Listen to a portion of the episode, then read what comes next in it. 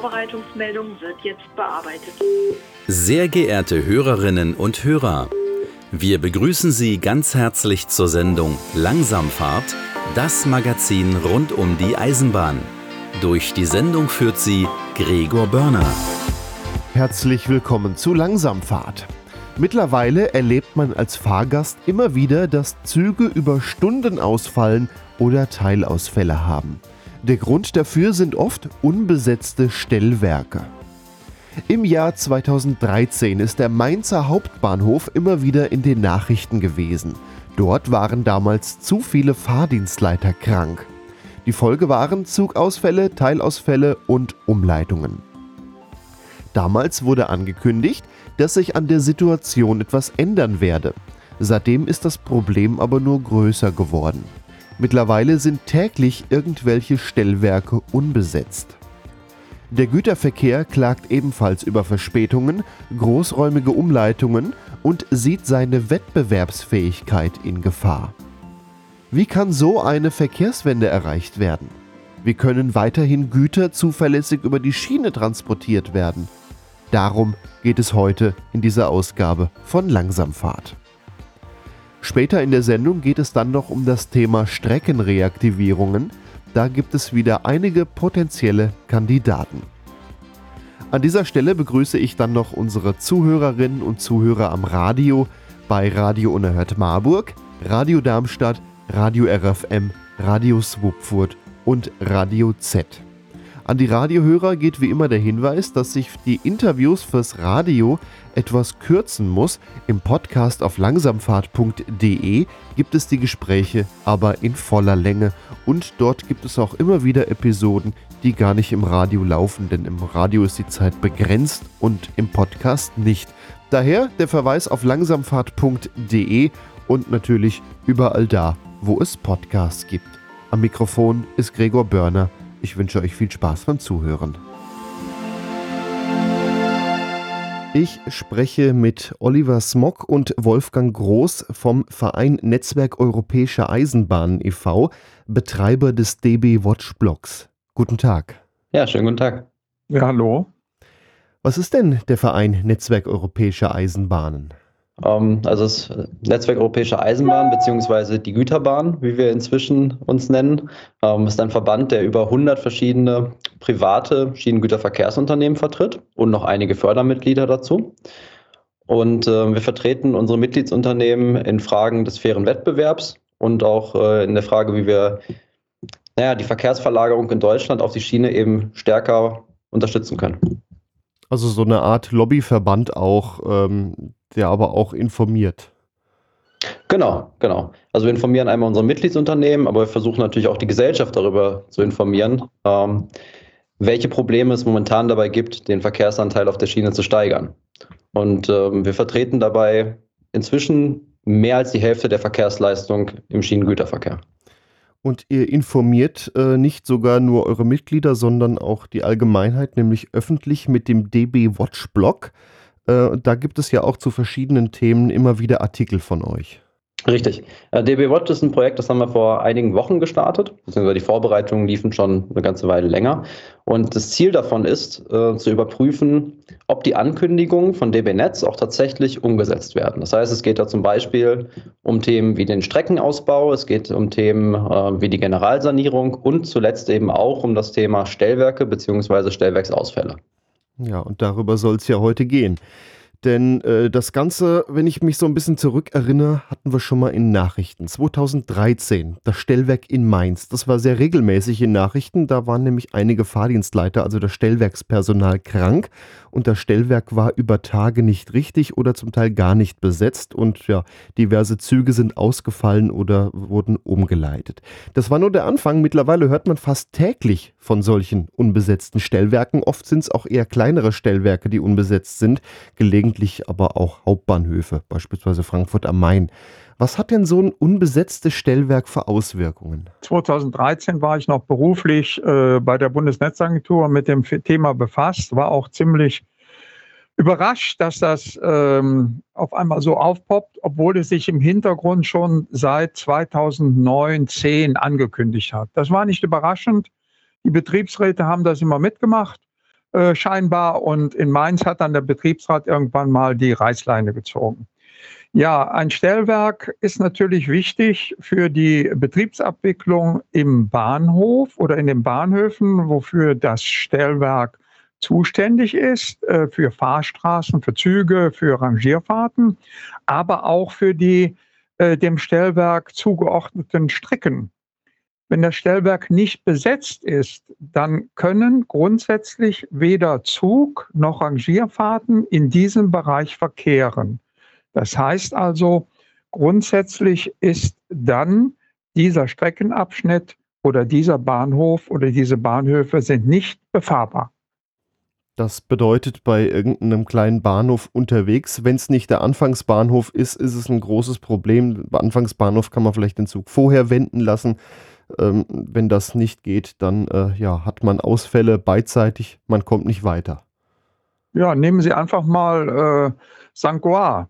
Wenn. Goar nicht besetzt ist, dann ist im Prinzip die linke Rheinstrecke zwischen Koblenz und Mainz ja durchgehend nicht befahrbar. Ja, dann wenden die Züge in den Bahnhöfen vorher und dazwischen ist ein großer Teil, auf dem dann erstmal gar nichts fährt und der Fahrgast ist froh, wenn dann noch irgendwie ein Bus äh, eingesetzt wird, der das dann miteinander verbindet. Aber das braucht natürlich dann auch länger. Korrekt. Aber ihr vertretet ja auch mehr den Güterverkehr. Was hat das für euch für Auswirkungen, wenn ein Stellwerk nicht besetzt ist? Der Personenverkehr, habe ich ja gerade schon angesprochen, der kann vielleicht dann noch irgendwie mit dem Bus drumherum gefahren werden. Ja, es hat eine Vielzahl von Auswirkungen. Es kann anfangen mit Verzögerungen bei der Abfahrt. Ähm, oftmals bedeutet es aber, dass die Unternehmen große Umwege bis zu ihrem Zielort in Kauf nehmen müssen, was dann dementsprechend zusätzliche Kosten verursacht, ähm, generell die Lieferung verzögert oder im schlimmsten Fall sogar dazu führt, dass die Verkehre ganz abgesagt werden müssen, wenn das Problem besonders groß ist oder besonders lange andauert. Ähm, das heißt konkret natürlich auch, dass sich daraus ein tatsächlicher Wettbewerbsnachteil für die Schiene ergeben kann. Weil wenn man das Problem mal mit der Straße vergleicht, stellen wir fest, dass es auf der Straße natürlich keine Stellwerke gibt, die personell besetzt sein müssen, damit die Straße überhaupt genutzt werden kann. Man könnte sich das also vergleichsweise zum Beispiel mal so vorstellen, dass der Elbtunnel einfach nicht befahren werden könnte, weil kein Personal bereitsteht, um ihn zu betreiben. Ja, bei der Straße kann man immer noch irgendwie drum herum fahren. Das geht bei der Schiene nur sehr, sehr eingeschränkt. Äh, wenn im Ballungsraum irgendwie ein Stellwerk unbesetzt ist, dann geht das mit dem Umleiten noch relativ einfach. Aber wenn wir jetzt das Beispiel Rheinstrecke haben und äh, ja, linke Rheinstrecke ist unterbrochen, auf der rechten beispielsweise sogar noch planmäßig irgendwelche Bauarbeiten, dann wird es halt dann schnell eng. Genau, ja. Also die Umleiter werden sehr schnell sehr lang. Und das hat viele Folgeprobleme. Also einmal die reinen Fahrtkosten, die dadurch steigen aber auch, dass das Personal und die Loks oder beziehungsweise das ganze Rollmaterial dann an anderer Stelle nicht mehr zur Verfügung steht.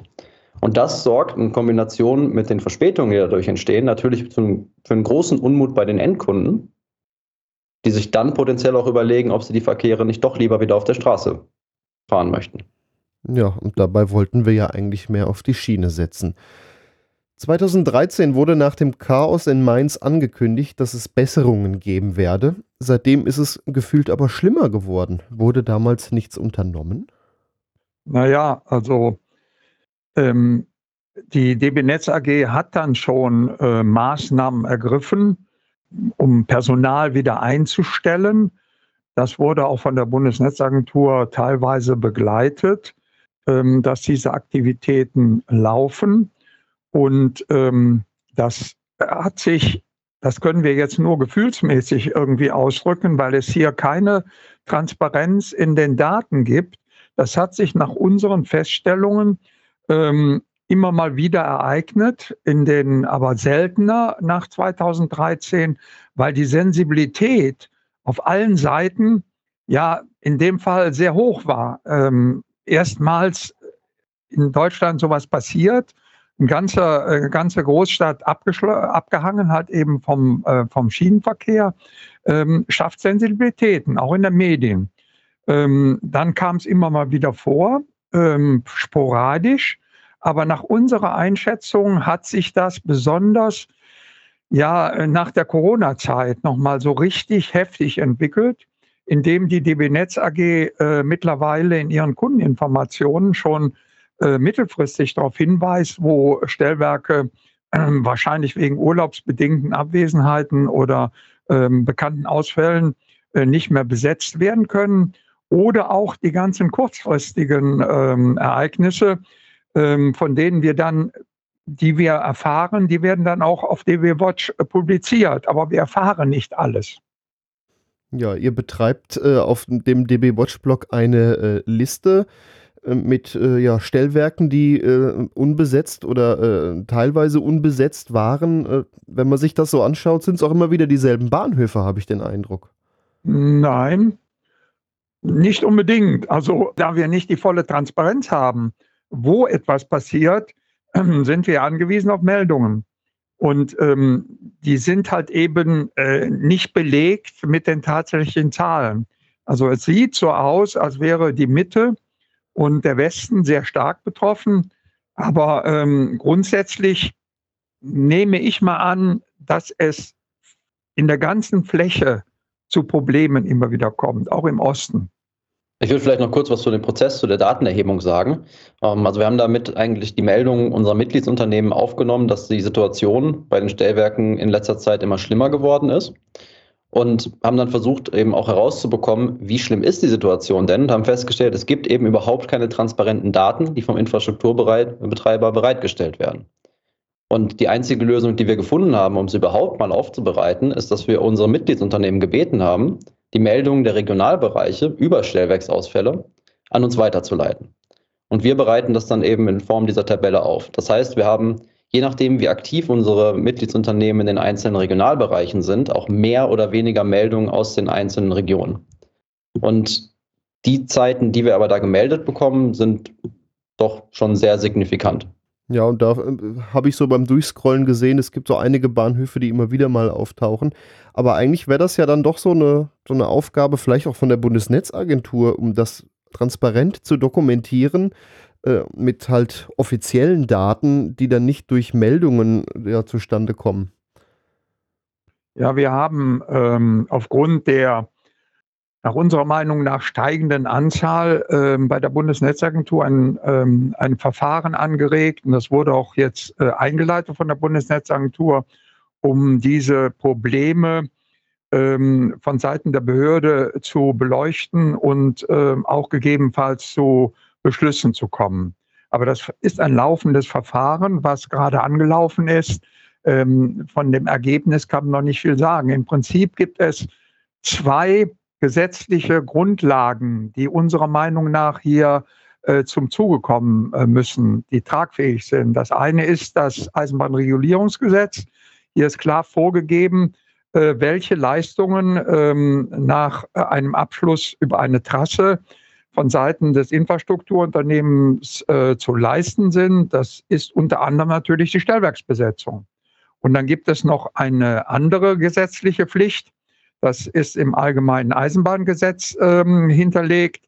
Das ist die Betriebspflicht, dass ein Eisenbahninfrastrukturunternehmen verpflichtet ist, den Betrieb aufrechtzuerhalten, sage ich mal ganz verkürzt. Das sind die zwei gesetzlichen Grundlagen. Also da hätten, hatten wir, hätten wir im Prinzip zwei Behörden, die hier zuständig sind. Das ist einmal die Bundesnetzagentur. Ja, wegen dem Eisenbahnregulierungsgesetz und zum Zweiten das Eisenbahnbundesamt wegen der Betriebspflicht. Die Problematik ist nur äh, hier zu sehen, dass die behördlichen Maßnahmen aufgrund der gesetzlichen Vorgaben sehr eingeschränkt sind im Hinblick auf Maßnahmen, die zur Verbesserung beitragen. Ich will nur ein Beispiel sagen. Die Bundesnetzagentur kann im Gegensatz zum Eisenbahnbundesamt aufgrund gesetzlicher Vorgaben keine Bußgelder erheben. Das heißt also, ein, ein nicht besetztes Stellwerk ist in diesem Falle ist ein Fakt, dass man keine Zug- und Rangierfahrten durchführen kann, aber eine Konsequenz daraus, dass eine Konsequenz daraus gezogen werden kann, die den Eisenbahnverkehrsunternehmen relativ schnell helfen kann, die gibt es nicht. Was wäre denn das vorgesehene Prozedere? Müsste man jedes Mal äh, ja, den Schaden erstmal feststellen, um dann Schadensersatzzahlungen irgendwie geltend machen zu können? Denn ein Schaden entsteht ja, ob es jetzt äh, Güterverkehr ist oder Personenverkehr. Ja, der, äh, der Schadenersatz ähm, ähm, richtet sich im Moment nach dem bürgerlichen Gesetzbuch, weil es keine Regelung außerhalb dieses bürgerlichen Gesetz, dieses, äh, äh dieses BGB äh, für, ähm, äh, für Eisenbahnunternehmen gibt für solche Fälle. Das ist ein Thema, an dem arbeiten wir und sind auch im Gespräch mit der Behörde. Ähm, Bußgelder sollten schon auf Vorschlag auch der Bundesnetzagentur an das zuständige Verkehrsministerium bei der letzten Novellierung des Eisenbahnregulierungsgesetzes eingeführt werden. Da gab es einen Vorschlag. Das ist aber vom äh, damaligen äh, ähm, von der Leitung des damaligen äh, Verkehrsministeriums nicht ähm, ins EREC übernommen worden. Das ist ein Missstand, den wir sehen. Aber ein Bußgeld ist ja auch nur, ich sage mal, ein Hilfsmittel. Und wir wollen ja eine langfristige Qualitätsverbesserung haben und nicht eine kurzfristige. Ob man durch Bußgelder oder eine Verpflichtung, hier sofort Schadenersatz zu leisten, dahin kommt, dass die Qualität grundsätzlich besser wird, das muss man einfach mal hinterfragen. Denn ähm, denn hier gibt es ja wahrscheinlich strukturelle Mängel bei, ähm, bei der Personalsituation oder überhaupt im Personalmanagement der Deutschen Bahn AG, die ich hier sehe. Ja, personell ist das alles ein bisschen schwierig, denn jeder, der zum Fahrdienstleiter ausgebildet wurde, der muss jetzt erstmal für jede Stellwerksbauform, die er bedienen soll, eine entsprechende Schulung oder auch Ausbildung erhalten. Und zudem muss er dann auf jedem Stellwerk örtlich individuell eingewiesen werden. Das macht es jetzt auch sehr kompliziert, wenn auf einem Stellwerk temporär Personal übrig ist, dafür auf dem Nachbarstellwerk sich jemand länger krank gemeldet hat. Wird da oder wird vielleicht zu wenig da in Richtung Ausbildung was unternommen oder eben auch nicht unternommen, dass Fahrdienstleiter flexibler eingesetzt werden können? Das ähm, soll ja jetzt nach unserer Meinung im Verfahren der Bundesnetzagentur auch mal geklärt werden. Äh, Fakt ist aber auf jeden Fall, dass wir bei der DB Netz AG aufgrund der historischen Entwicklung viele verschiedene Stellwerksbauformen haben. Und für jede Stellwerksbauform sind also eine grundsätzliche Einweisung für den Fahrdienstleiter von rund neun Monaten, die gibt es ja, aber danach muss jeder Fahrdienstleiter oder jede Fahrdienstleiterin, die die Prüfung bestanden hat, ähm, auf dem jeweiligen Stellwerk besonders nochmal eingearbeitet und geprüft werden. Und hieraus ergibt sich die Problematik, ähm, ist ja auch bekannt der Bundesrepublik, dass es durch die vielen Stellwerksbauarten dazu kommt, dass die Mitarbeiterinnen und Mitarbeiter, ähm, ich sage mal nur, in einem bestimmten Maße auf anderen Stellwerken eingesetzt werden können. Wenn Sie jetzt mal so Nebenstrecken nehmen wie äh, die A-Strecke bislang, da gibt es mechanische Stellwerke, äh, die jetzt noch vorhanden sind nach der Flutkatastrophe. Das ist relativ einfach. Da kann man also Ablöser halt eben auf fünf, sechs Stellwerken einarbeiten. Aber wenn diese Mitarbeiterinnen und Mitarbeiter jetzt schon, ich sage mal, in Richtung Bonn oder in Richtung Köln sich orientieren sollten, dann äh, gibt es ganz andere Stellwerksbauformen. Elektromechanische noch im Raum Köln oder elektrische DR-Stellwerke oder teilweise auch schon elektronische Stellwerke. Und ähm, hier ist äh, ja zu beachten, dass die, ich meine, die Fähigkeit, so viele Stellwerksformen und Örtlichkeiten, kommt ja auch noch auf die Örtlichkeit an, zu beherrschen, sehr problematisch ist. Da muss man irgendwo eine Grenze ziehen. Aber so ein bisschen Flexibilität wäre ja manchmal nicht schlecht, denn ja, es sind ja öfter kleinere Stellwerke und äh, es gibt manche Stellwerke, die sind mit, mit zwei bis drei Personalen besetzt. Und da kann man ja dann überlegen, ob man im Ernstfall dort äh, einen abzieht, der dann auf dem kleinen Stellwerk so lange seinen Dienst verrichtet, um äh, überhaupt die Durchgängigkeit der Strecke noch irgendwie so ein bisschen beizubehalten. Also hier kann ich ganz klar sagen, äh, auf die Doppel- oder Dreifachbesetzung, ähm, da gibt es kaum noch Möglichkeiten, weil durch die Rationalisierungsmaßnahmen in den letzten 20 Jahren, das kann ich aus eigener beruflicher Praxis und äh, Kunde äh, hier in der Region sagen, ähm, sind die Doppel- und Dreifachbesetzungen auf ein Mindestmaß zurückgefahren worden. Ähm, ein Beispiel ist der Bahnhof Remagen. Wir hatten im Bahnhof Remagen immer eine Doppelbesetzung, weil auch zwei ferngesteuerte Stellwerke mit dranhängen, Oberwinter und Sinzig. Ja, das, da haben wir immer Wert drauf gelegt, dass man, äh, wenn ein Stellwerk ausfällt, in der Fernsteuerung, ähm, die zweite Person halt eben das besetzen konnte. Das ist aber dann sehr relativ schnell nach der Liberalisierung von der DB Netz AG zurückgefahren worden. Wir haben da eine einmännige oder Ein-Frau-Besetzung halt eben. Und dann kommt es dazu, wenn ein Stellwerk da ausfällt, dann ist keine Möglichkeit da, das zu besetzen. Also Fakt ist ganz einfach, durch die Rationalisierungsmaßnahmen ähm, gibt es kaum noch Spielräume für die äh, verantwortlichen äh, Betriebsleiter vor Ort, hier in, der, in dem Fall zu agieren, zu sagen, also wir ziehen hier einen ab und fahren vielleicht ein bisschen weniger Rangierfahrten in einem Bahnhof und besetzen dafür einen Bahnhof, um Züge fahren zu können. Das Thema ähm, ist leider raus. Ja, da wurde früher schon gut eingespart und das äh, merkt man dann jetzt auch. Jetzt gehen aktuell auch viele geburtenstarke Jahrgänge in Rente. Das merkt man sowohl bei Lokführern, aber auch eben bei den Fahrdienstleitern, wenn nicht sogar in mittlerweile fast allen Branchen. Ist nun davon auszugehen, dass dieses Problem der unbesetzten Stellwerke in den nächsten Jahren sogar noch viel schlimmer wird? Die DB Netz AG bemüht sich wirklich sehr stark mit allen Medien, mit allen Möglichkeiten, um Personal zu rekrutieren. Personal nicht nur, was auf Stellwerken fehlt, sondern ähm, auch ähm, äh, in Werken oder äh, in der Instandhaltung. Aber die Eisenbahnverkehrsunternehmen haben ja die gleichen Probleme.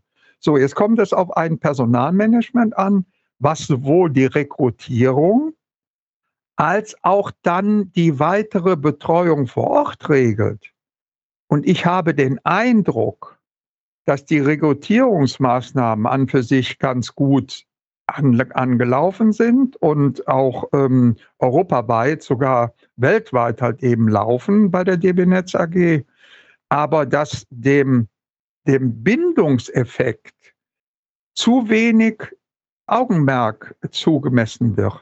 Bindungseffekt heißt für, mir, für mich, man hat also eine Ausbildung, man hat, stellt jemand ein, man bildet aus, man betreut den auch in Ausbildung und dann kommt er aufs Stellwerk. Dann kommt er aufs Stellwerk im Alleindienst. Alleindienst heißt, heißt 24, 7, 24 Stunden, sieben Tage muss er alleine hier Dienst verrichten.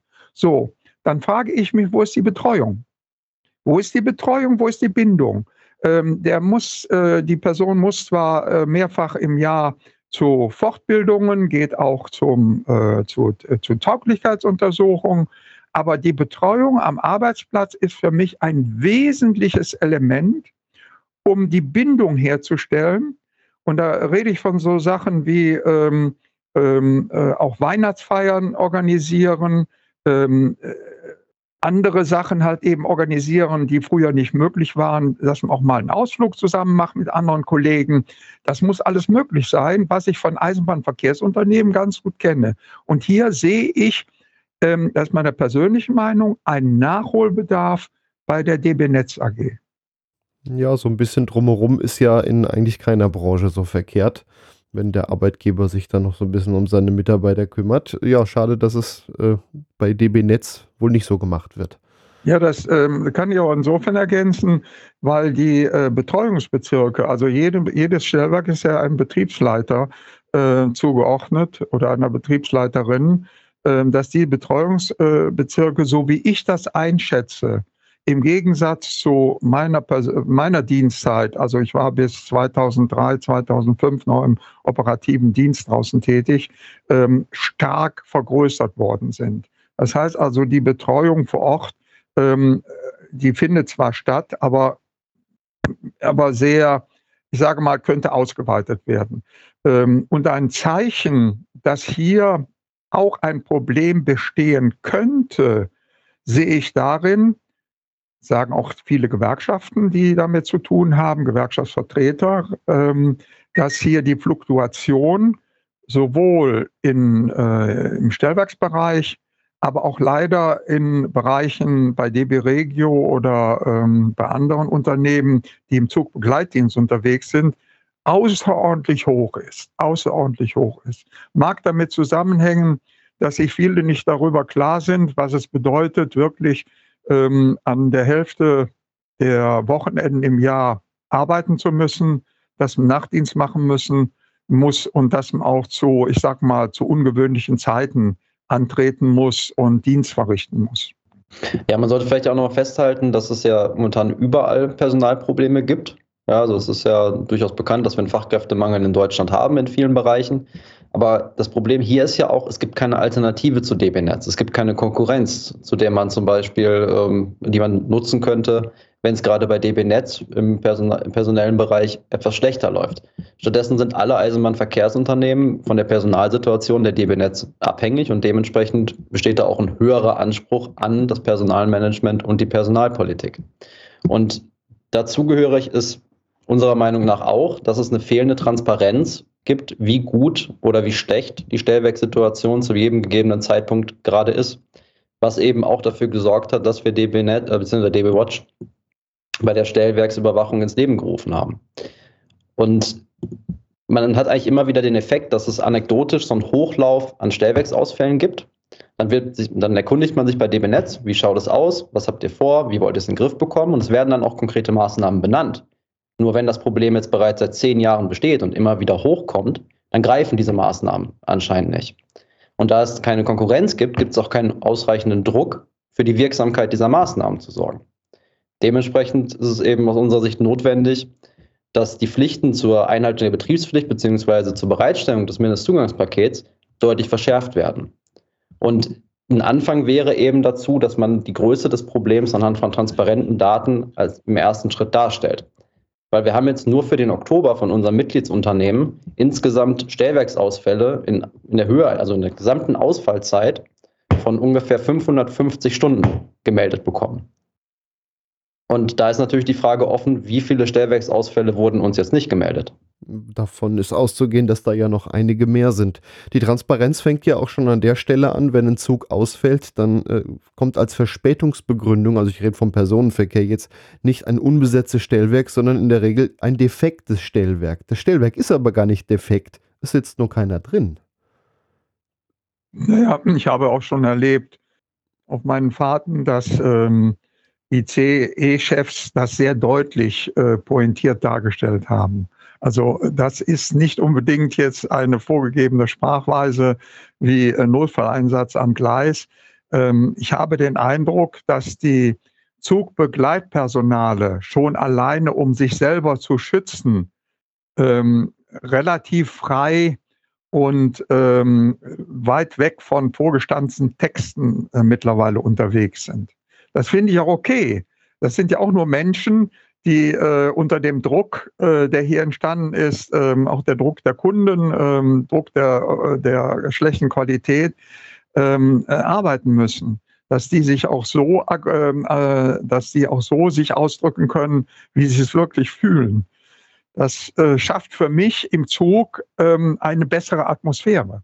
Ja, das stimmt schon. Das äh, erlebt man immer wieder, dass das Zugpersonal das Problem richtig benennt, aber von offizieller Seite dann da eben ein Defekt angekündigt wird, der eigentlich gar kein Defekt ist. Wobei die Meldungen von den Regionalbereichen in den meisten Fällen tatsächlich von fehlendem Personal sprechen. Also wir haben die Unterlagen ja auch bei uns ähm, auf DB Watch veröffentlicht und wenn man sich die Statistik anguckt, sind zumindest für die Stellwerksausfälle, wo ein Grund angegeben wird, was überhaupt nicht immer der Fall ist, ähm, ist überwiegend tatsächlich ähm, Personalausfälle oder eingeschränkter Personalstand. Man muss auch mal Folgendes hinterfragen. Also ist wie gesagt eine Frage.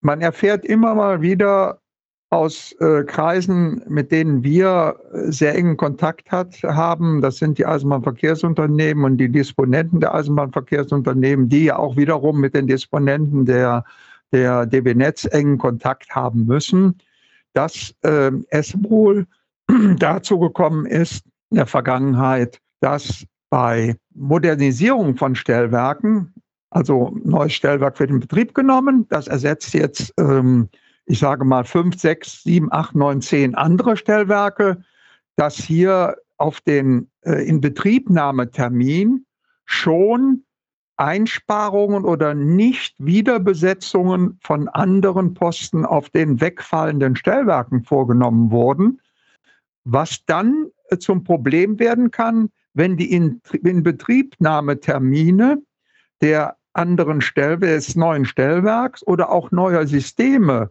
ähm, Planungssysteme und so weiter, IT-Entwicklung und so weiter, wenn das nicht funktioniert und wird verschoben, dass dann auf einmal ein Problem auf, auf, äh, aufpoppt.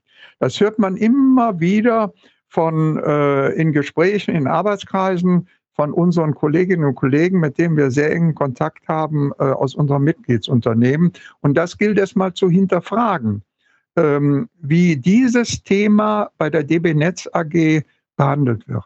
Da kann ich auch noch was zu anknüpfen. Vor knapp zehn Jahren war ich äh, an der Lahn unterwegs. Da wurde die Lahntalbahn im Bereich Rheinland-Pfalz modernisiert. Viele kleine Stellwerke sollten durch ein elektronisches Stellwerk ersetzt werden. Und äh, ich habe mir die alten Stellwerke mal angeschaut, mal einen, einen Fahrdienstleiter gefragt, das war in Nassau, ob ich mir das mal angucken dürfte. Naja, offiziell wäre es verboten, aber da er ja jetzt eh gehen muss und gekündigt wurde, äh, dürfte ich jetzt mein Stellwerk und gucken. Also da hat die Bahn offenbar diese, das Personal, was in dem Moment erstmal temporär übrig war, gekündigt. Personal sucht sich andere Arbeit, anstatt äh, was ja, Vernünftiges anderes anzubieten. Denn ein elektronisches Stellwerk wird zwar vielleicht nur noch von ein bis zwei Personen bedient, dafür eine ganze Strecke, aber Personal ist erstmal übrig, was vorher jeden Bahnhof einzeln besetzt hat. Ja, da läuft ja offenbar auch einiges falsch, wenn Personal dann gekündigt wird. Also wir haben keine Belege dafür. Wir haben, wie gesagt, nur Aussagen äh, von unseren Mitgliedsunternehmen, die immer wieder so etwas erfahren.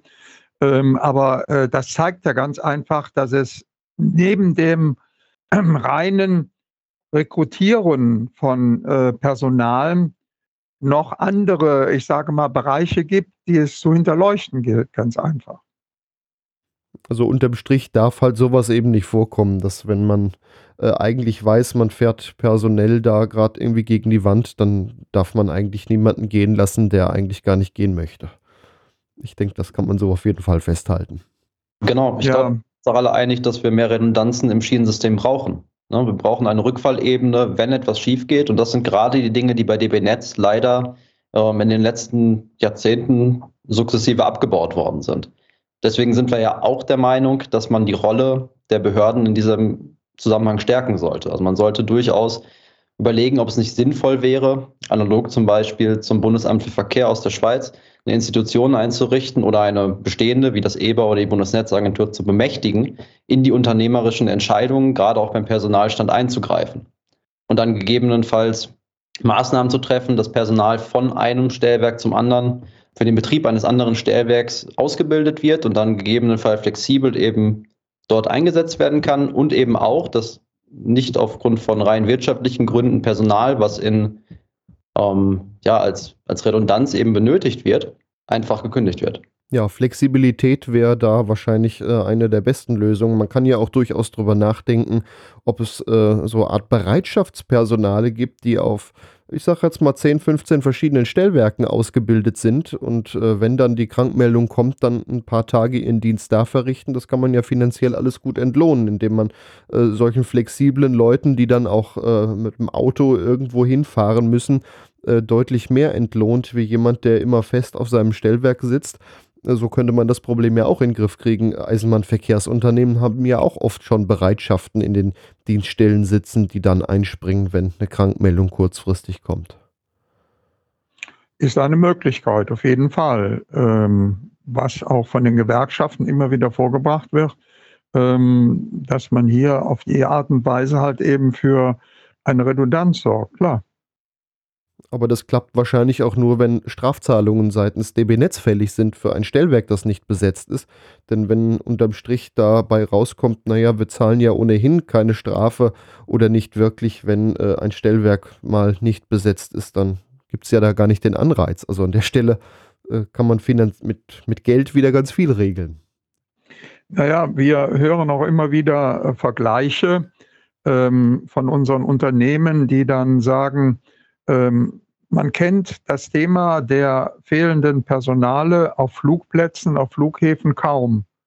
Ähm, heißt, wenn äh, auf einem Flughafen ein Kontrollturm nicht ausreichend besetzt werden könnte und die Flüge fielen aus, dann hätten wir einen medialen Aufschrei.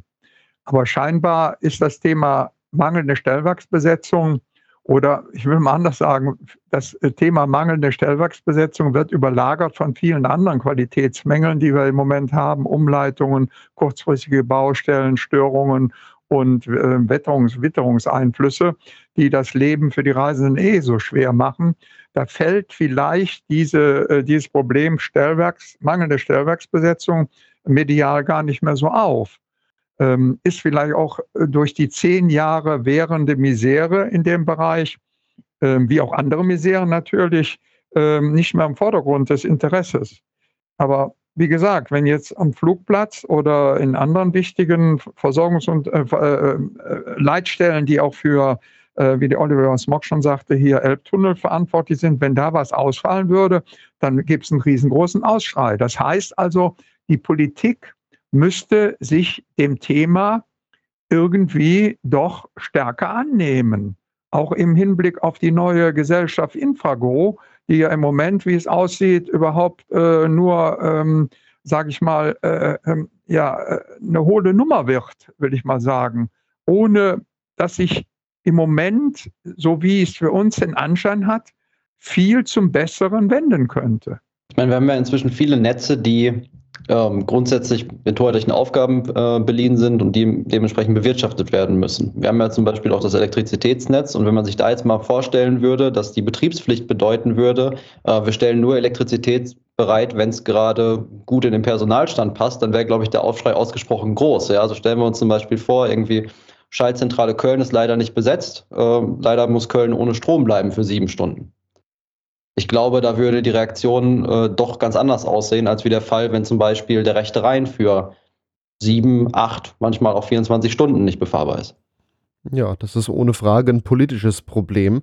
Jetzt gibt es Länder, die äh, das mit Eisenbahn ohnehin ein bisschen besser regeln, beispielsweise die Schweiz. Hört man von dort auch immer wieder, dass dort Stellwerke nicht besetzt sind oder setzt man da Prioritäten anders und da läuft es ein bisschen besser? Ich habe mal ähm, auch mal den Blick auf die Schweiz gerichtet und Kollegen, die dort tätig sind, gefragt. Das Problem ist nicht bekannt, aber das hat auch einen anderen Grund. Die Schweiz arbeitet ja schon seit Jahrzehnten an der Modernisierung ihres, äh, ihres Streckennetzes und hat mittlerweile für die gesamte Schweiz, für das gesamte Streckennetz nur noch vier Leitstellen, die ich mit Fahrdienstleitern äh, vergleichen kann, im Norden, Süden und Osten. Und mit diesen vier Leitstellen ähm, modernster, mit modernster digitaler Technik oder elektronischer Technik äh, wird, wird das ganze Streckennetz ähm, äh, bedient. Das, das ist halt eben in Deutschland noch ein Traum, weil wir ja jetzt erst beginnen, dieses Problem aufzuarbeiten. Das heißt also, wir haben gegenüber der Schweiz rund 50 Jahre Verspätung. Ja, natürlich. Ein Stellwerk modernisiert man nicht mal so eben. Das äh, geht ja überall in Deutschland nur sehr, sehr langsam. Und dann, äh, ja, Personal hat man auf jeden Fall schneller ausgebildet. Aber wie sieht es überhaupt im europäischen Ausland aus? Ich meine, äh, die Güterzugunternehmen, die äh, Sie so vertreten, die fahren ja durchaus auch Züge in andere Länder, sei es Österreich, die Schweiz, weiter nach Italien oder in die Niederlande. Wie sieht es in den anderen Ländern so aus? Wir hören von unseren Mitgliedsunternehmen nichts über Personalprobleme auf Stellwerken, weder was ich einschätzen kann in Dänemark, in Schweden, in Polen, Tschechei, Österreich, selbst Italien, äh, Frankreich. Gut, Frankreich mit Einschränkungen, weil der Wettbewerb in Frankreich halt eben äh, ein bisschen unterdimensioniert ist. Aber die anderen, die ich genannt habe, oder Belgien, man hört keinerlei Beschwerden darüber. Man hört auch über andere Themen halt eben weniger Beschwerden, ähm, Qualitätsmängel, die bei der DB Netz an der Tagesordnung sind, wie Bewältigung von Störungen, mag auch damit zusammenhängen, dass äh, in den von mir genannten äh, besonders äh, westlichen Staaten oder nördlichen Staaten oder Schweiz und Österreich die Technik schon Technologie ähm, auf modernen Stand ist und nicht ähm, diese Vielfalt an Techniken zur Durchführung der Zugfahrten, wie wir es in Deutschland haben. Ich habe ja eben die Stellwerksarten genannt. Und ähm, das führt ja auch dazu, dass diese verschiedenen Stellwerksarten miteinander immer wieder harmonisiert werden müssen. Man stelle sich mal vor, ein Stellwerk, was also im vorvorigen Jahrhundert, mechanisches Stellwerk, was wir teilweise noch auf Hauptstrecken haben, muss ähm, adaptiert werden zu einem benachbarten Stellwerk, was ein elektrisches Stellwerk ist. Was hier schon in dieser Schnittstelle alles für Störungen aufkommen können, die, äh, die gemanagt werden können, das äh, ist schon enorm. Ja, und im Zweifel ist diese Schnittstelle ein Telefon und äh, Zugmeldungen werden ja telefonisch gemacht und gar nicht auf elektronischem Wege. Da wird natürlich dann ein Mensch gebraucht. Wenn man sich mal alte Vorschriften für Lokführer oder Fahrdienstleiter anschaut, da gab es mal ein Verfahren, wie bei unbesetzten Stellwerken zu verfahren ist und trotzdem gefahren werden konnte. In dem Verfahren konnten die Züge dann mit Schrittgeschwindigkeit durch unbesetzte Betriebsstellen fahren, mussten gegebenenfalls noch alle Bahnübergänge sichern. Zugegebenermaßen, der Zug machte ordentlich Verspätung, aber er fuhr. Heutzutage werden Züge dann ausfallen gelassen oder haben Teilausfälle. Warum wird dieses Verfahren nicht mehr genutzt? Das kann ich nicht sagen, warum das nicht genutzt wird. Ich weiß nur, wie aufwendig die, die, die betrieblich-technischen Maßnahmen dafür sind. Also um so etwas durchzuführen, muss es zunächst mal in den sogenannten Betriebsstellenbüchern, das sind die örtlichen Vorschriften, Hinweise dazu geben, für die äh, Menschen, die dort tätig sind als Fahrdienstleiterinnen und Fahrdienstleiter. Wenn so etwas aufpoppt, äh, ist Personal notwendig, um Sicherungsmaßnahmen durchzuführen. Wie Sie schon sagten, zuerst mal sind Bahnübergänge gegebenenfalls mit äh, Hilfsposten oder Bahnübergangsposten äh, auszurüsten. Die müssen dort sein, gegebenenfalls mehrere Stunden, 24 Stunden oder länger. Äh, dann müssen alle Weichen in dem Bahnhof, der nicht besetzt ist, oder in den Bahnhöfen, die nicht besetzt sind, mit ähm, Weichenschlössern festgelegt werden, damit die nicht umgestellt werden können. Dann wird der Zugfolgeabschnitt ähm, ja über diesen Bahnhof hinaus verlängert. Das heißt also, nehmen Sie mal ein Beispiel, ein Bahnhof A, B und C. Der, der Bahnhof B ist nicht besetzt und wir haben da eine Streckenlänge von vielleicht 30 Kilometer dann muss die Zugfolge von dem Bahnhof A bis C geregelt werden. Das heißt also, ein Zug kann dann äh, fahren, fährt allerdings nach den Sicherungsmaßnahmen in dem unbesetzten Bahnhof mit Schrittgeschwindigkeit fünf Stundenkilometer. Das kann sich auch hinziehen, je, je, je nachdem, wie lang dieser Bahnhof ist. Und dann ähm, muss der den Bahnhof C erreichen und muss zurückgemeldet werden von dem dortigen Fahrdienstleiter, wenn der Zug mit Zugschluss hinter der Signalzugschlussstelle eingefahren ist. Dann kann der Zug nach A zurückgemeldet werden, dann kann erst der nächste Zug wieder folgen, gegebenenfalls mit Befehlen ausgerüstet, die ja wieder erteilt werden können. Also diese, dieser Aufwand ist schon sehr enorm und wird an und für sich recht selten auch in der Vergangenheit praktiziert und eignet sich an für sich nicht für eine Hauptstrecke über die wir im Moment reden, wie zum Beispiel die Rheinstrecken oder äh, die Kinzigstrecke hier nach Frankfurt oder die Riedbahn. Nee, das eignet sich natürlich eher was für eine Nebenbahn, um dann zwar den Takt genau. auszudünnen, aber vielleicht noch genau. einzelne Züge durchfahren zu lassen, die dann vielleicht aber ein bisschen länger gemacht werden können. Genau. Seitens der Eisenbahnverkehrsunternehmen. Aber meine Erfahrung ist, es wird halt gar nicht mehr angewendet. Und das ist manchmal ziemlich schade, wenn beispielsweise auf einer 100 Kilometer langen äh, eingleisigen Strecke durch den Vogelsberg äh, dann nur noch unterbrochen wird, anstatt wenige Züge durchfahren lassen. Also diese Überlegung wird immer angestellt, wenn klar ist, aufgrund eines Unfalls oder eines Ereignisses äh, ist eine Betriebsstelle längere Zeit außer, ähm, außer Betrieb oder kann nicht genutzt werden, dann macht das meiner Ansicht nach Sinn. Allein schon die Sicherungsmaßnahmen, also Sie müssen aus dem Stand für die Bahnübergänge Hilfsposten bestellen oder der Zug bekommt einen Befehl, vor jedem Bahnübergang zu halten und selber zu sichern ähm, dann diese Sicherungsmaßnahmen in den einzelnen Bahnhöfen, alle Weichen im durchgehenden Hauptgleis zu verschließen, dann den Schlüssel zu sichern irgendwo, dass der auch wirklich äh, unter Beobachtung ist, das erfordert ja ähm, einen, einen großen organisatorischen und auch einen Aufwand an Personal. Und viele Ereignisse, die wir jetzt ähm, erfahren haben, die poppen ja plötzlich auf durch Krankmeldungen, dass morgens um 5 Uhr Mitarbeiter, Mitarbeiter sagen, um 6 Uhr kann ich den Dienst nicht beginnen. Und dann ist niemand da, der es machen kann. So, in der Zeit sowas aus dem Boden zu stampfen, ist natürlich sehr, sehr aufwendig und schwierig. Das sehe ich ein. Ja, gerade kurzfristig, äh, das Problem ist natürlich, da wird es dann ja auch immer schwieriger. Ihr fordert auf dem DB Watch Blog einerseits, dass die DB Netz AG die Stellwerke natürlich besetzt, andererseits äh, fordert ihr auch eine finanzielle Entschädigung für den Schaden, der entstanden ist durch Umleitungen ja oder auch Ausfälle. Also aktuell ist es so, dass die äh, Stellwerksausfälle in, in gewisser Weise in dem Anreizsystem der DB Netz berücksichtigt werden. Also dass dann durchaus kleinere ähm, Zahlungen über das Anreizsystem passieren, aber die sind dermaßen gering, dass sie eigentlich keine Steuerungswirkung entfalten und auch die Unternehmen nicht für die entstandenen Schäden entschädigen.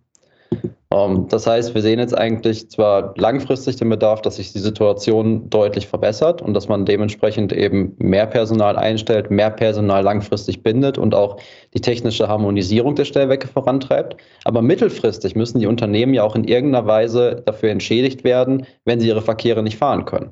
Weil dann könnte man auch ähm, die wirtschaftlichen Schäden dadurch, die dadurch entstehen, über die nächsten Jahre so weit abfedern, dass vielleicht das Verkehrswachstum nicht gebremst wird. Ja, das geht ja sogar auch noch einen Schritt weiter, wenn man auch nur mal an den Pendler denkt, äh, der jetzt einen Termin verpasst, weil ein Stellwerk nicht besetzt ist und der Zug nicht weiterfahren konnte. Also der Schaden ist ja weitaus größer, als man überhaupt wahrscheinlich berechnen kann an so einer Stelle. Ja, dann bedanke ich mich, Oliver Smock und Wolfgang Groß vom Netzwerk Europäischer Eisenbahn e.V. oder auch die Güterbahn. Ihr betreibt das DB Watchblog. Vielen Dank, dass äh, Sie mir beide mal einen Überblick gegeben haben über unbesetzte Stellwerke. Vielen Dank für die Gelegenheit dazu. Jo, ja. also vielen Dank auch von meiner Seite. Wir hoffen, dass die Situation vielleicht ein bisschen verbessern kann. Hoffen wir es.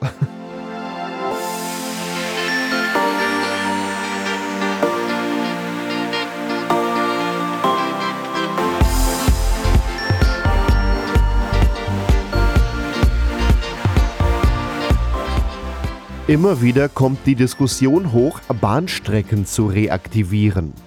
Die Zeitung Der Schienenbus listet in ihrer aktuellen Ausgabe so einige potenzielle Kandidaten auf.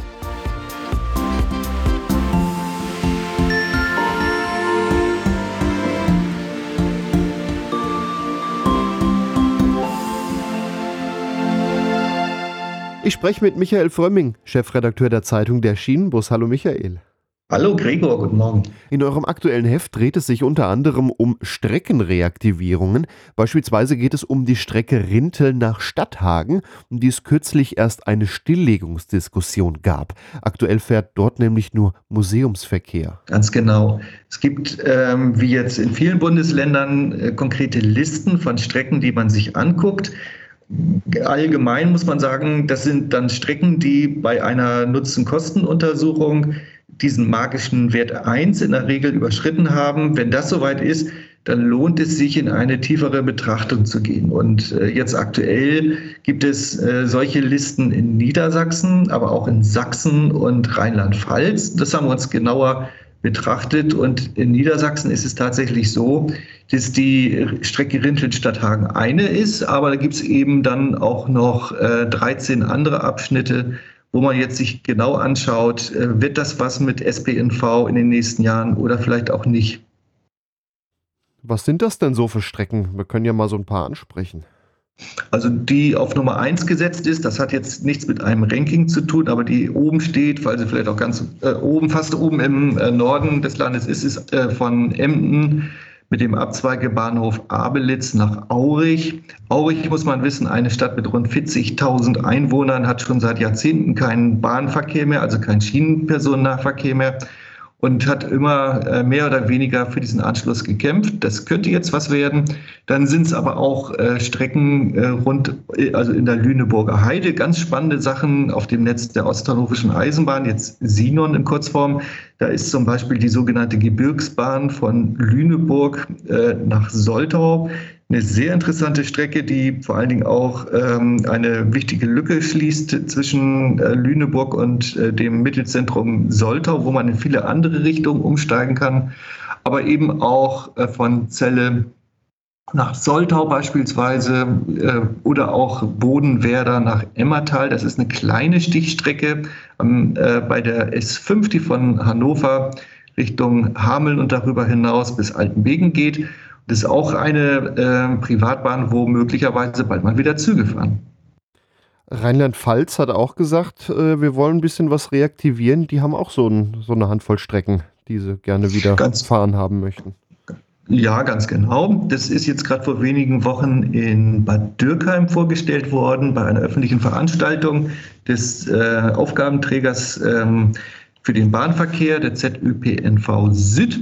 Und da sind dann so Strecken gelistet worden wie Landau-Germersheim oder auch der nördliche Abschnitt der Staudernbahn von äh, Bad Sobernheim nach Lauterecken-Grumbach. Ähm, das ist ganz interessant, aber auch die Zellertalbahn steht da immer wieder im Interesse. Und im Norden des Landes sind so die äh, altbekannten Reaktivierungskandidaten, beispielsweise die Eifel-Querbahn, die Brexbachtalbahn, äh, die Strecke, ähm, die A-Talbahn, also mit Doppel-A, von Dietz über Hahnstetten nach Wiesbaden. Und auch, das finde ich interessant, dass die endlich mal aufgelistet ist, von Koblenz nach Bassenheim, also eine Strecke, die im Stadtgebiet vornehmlich liegt, von Koblenz und die werden jetzt alle betrachtet. Äh, auch die Hunsrückbahn, die äh, sehr interessant ist, gehört auch in die Liste. Und Sachsen äh, wollte auch ein bisschen was machen. Äh, in, in, Ostdeutschland gab es ja ohnehin äh, bis zur Wende wesentlich mehr Eisenbahnverkehr und nach der Wende ist da viel auch stillgelegt worden. Dementsprechend ist aber jetzt auch wieder viel da, was eventuell reaktiviert werden kann. Ja, wenn ich jetzt so ein bisschen auf Niedersachsen geschimpft hatte, muss man sagen, dass Sachsen eigentlich, was Reaktivierung angeht, noch defensiver unterwegs war. Das ändert sich zum Glück jetzt auch. Man kommt natürlich von einem äh, Status, wo eigentlich alles kaputt gemacht worden ist. Da ist nicht mehr viel an Nebenbahn. Aber jetzt guckt man sich auch dort äh, Reaktivierung an und da sind dann so interessante Strecken dabei wie von Döbeln nach Meißen oder von Marienberg nach Pockau, Lingefeld ähm, oder auch von Kamenz nach Rosena. Und da muss man jetzt mal schauen, was tatsächlich am Ende da übrig bleibt. Die Reisendenpotenziale sind natürlich nicht überall ganz besonders groß, aber es geht ja auch darum, die ländliche Region wieder an das Netz äh, von den Bahnen anzuschließen, um eine umweltfreundliche Alternative anbieten zu können. Welchen Status haben denn jetzt diese Strecken derzeit? Also die sollen sich mal angeschaut werden oder gab es da auch schon erste Untersuchungen? Also zu all diesen Strecken, die jetzt auch in diesen drei Ländern äh, untersucht werden, gibt es in vielen Fällen, nicht in allen Fällen, die wichtige Nutzen-Kosten-Untersuchung. Das ist ja wirklich die erste äh, Grundfeste, damit man so eine Strecke überhaupt umsetzen darf. Wenn am Ende dieser Wert unter der magischen Eins liegt, dann kann man da gar nicht rangehen, weil dann so äh, Kontrollinstanzen wie Landesrechnungshof und wie sie alle heißen, dann sagen, nö, das finden wir jetzt äh, nicht gut komischerweise ein Instrument, was es nur äh, immer gegen die Schiene gibt. Beim Straßenbau spielt das äh, Geld offenbar immer keine Rolle. Da gibt es sowas nicht, aber bei der Schiene muss das nachgelegt werden und vorgelegt werden. Und äh, diese Strecken sind jetzt nach und nach zu betrachten. Und dann muss Politik in diesen drei Ländern, aber natürlich auch in allen Bundesländern am Ende entscheiden, wollen wir das und vor allen Dingen können wir uns das finanziell auch leisten, weil äh, ja schon der bestehende Nahverkehr Schwierigkeiten hat in der Durchfinanzierung und jede neue Strecke muss natürlich dauerhaft auch äh, betrieben werden. Also das eine sind die Investitionskosten, da wird vom Bund ganz viel reingegeben, 90 Prozent inzwischen. Das ist gut, aber am Ende muss ja für einen langen Zeitraum auch der Betrieb finanziert werden. Und das ist das Problem im Moment. War nicht überhaupt mal angedacht von diesem komischen Wert, es muss eins mindestens haben, mal wegzukommen und Eisenbahn mehr so als öffentliche Daseinsvorsorge zu betrachten, wie so eine Straße eben auch? Ja, das hat man anders angefasst. Also ich hätte das auch sinnvoll gefunden, dass man das äh, mal beleuchtet, ob dieser NKU-Wert überhaupt Sinn macht, äh, weil es auch eine Ungleichbehandlung zwischen Schiene und Straße ist. Man hat sich dem Thema aber andersrum genähert. Man hat neue Faktoren aufgenommen, die inzwischen eine Rolle spielen. Also auch Erschließung der Region, äh, CO2-Emissionen, was sind für Verlagerungseffekte zu sehen. Auch touristische Gesichtspunkte werden jetzt betrachtet. Also das kommt vielen Strecken, die in der Vergangenheit diesen Wert von 1 nicht erreichen konnten, doch jetzt entgegen, sodass wir also bundesweit eine Diskussion haben über Bahnstrecken, die vor wenigen Jahren hätten gar keine Chance haben können. Die sind jetzt drin äh, am Ende geht es natürlich um die Finanzierung. Das Gute ist aber, dass uns dann hoffentlich auf den Weg dahin keine dieser Strecken im äh, Bestand verloren geht, dass man die dann jetzt abreißt. So, da komme ich zurück auf Rinteln statt Hagen. Das wäre ja das Schlimmste, weil man jetzt sagt, wir haben kein Geld mehr äh, und entwidmen diese Bahntrasse, damit sie dann eben auch nicht mehr reaktivierbar ist. Da hat man ja auch mit dem Thema Entwidmung inzwischen äh, andere Maßstäbe gesetzt, dass Eisenbahnstrecken äh, eigentlich nicht mehr entwidmet werden dürfen, nur wenn es wirklich Ausnahmen gibt. Aber das ist ein ganz wichtiger Entschluss, weil viele Bahnstrecken, die man hätte jetzt reaktivieren können, existieren leider gar nicht mehr, weil da Lidl, Aldi Netto oder ein Parkplatz drauf ist.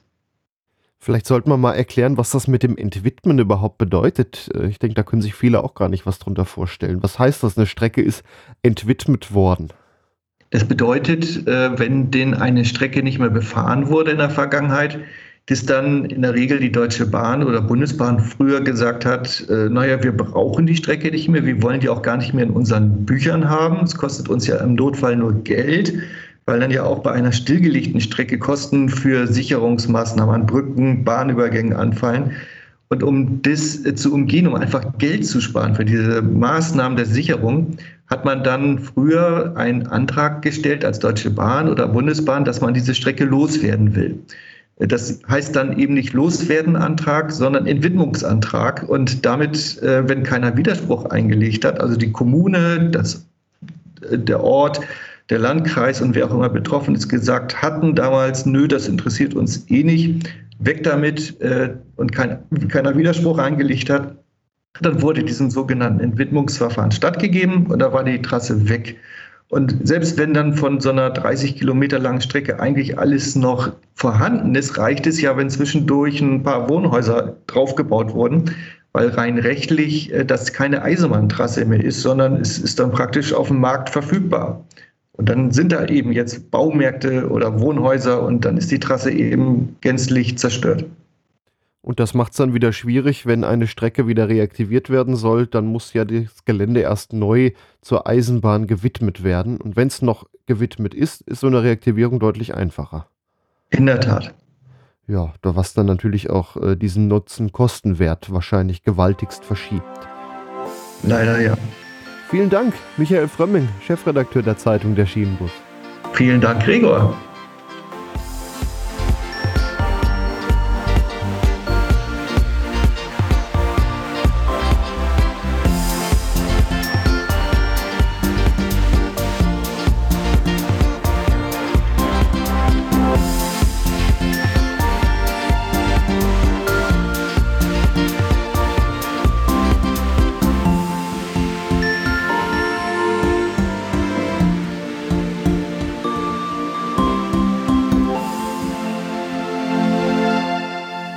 Das war Langsamfahrt.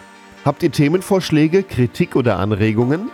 Auf langsamfahrt.de gibt es ein Kontaktformular oder ihr schreibt mir über Facebook, Twitter oder Instagram. Dort findet ihr diesen Podcast und diese Sendung unter Langsamfahrt. Seit neuestem findet man Langsamfahrt auch bei Mastodon unter langsamfahrt.podcasts.social. Die ganzen Links übrigens auch nochmal auf langsamfahrt.de ganz oben in der Menüzeile. Damit verabschiede ich mich nun von allen Hörerinnen und Hörern am Radio bei Radio Darmstadt, Radio Unerhört Marburg, Radio Swupfurt, Radio RFM und Radio Z. Damit die Sendung immer genau eine Stunde geht, muss ich an den Interviews ganz schön rumkürzen. Um die Interviews in voller Länge zu hören, verweise ich euch auf den Podcast der Sendung auf langsamfahrt.de und da gibt es auch immer wieder Ausgaben, die gar nicht im Radio laufen. Also Wer sich für die Eisenbahn interessiert, den bitte ich doch oder empfehle ich, den Podcast auf langsamfahrt.de zu abonnieren oder eben überall da, wo es Podcasts gibt. Ansonsten hören wir uns hier bald wieder. Mein Name ist Gregor Börner. Ich sage Tschüss, bis zum nächsten Mal.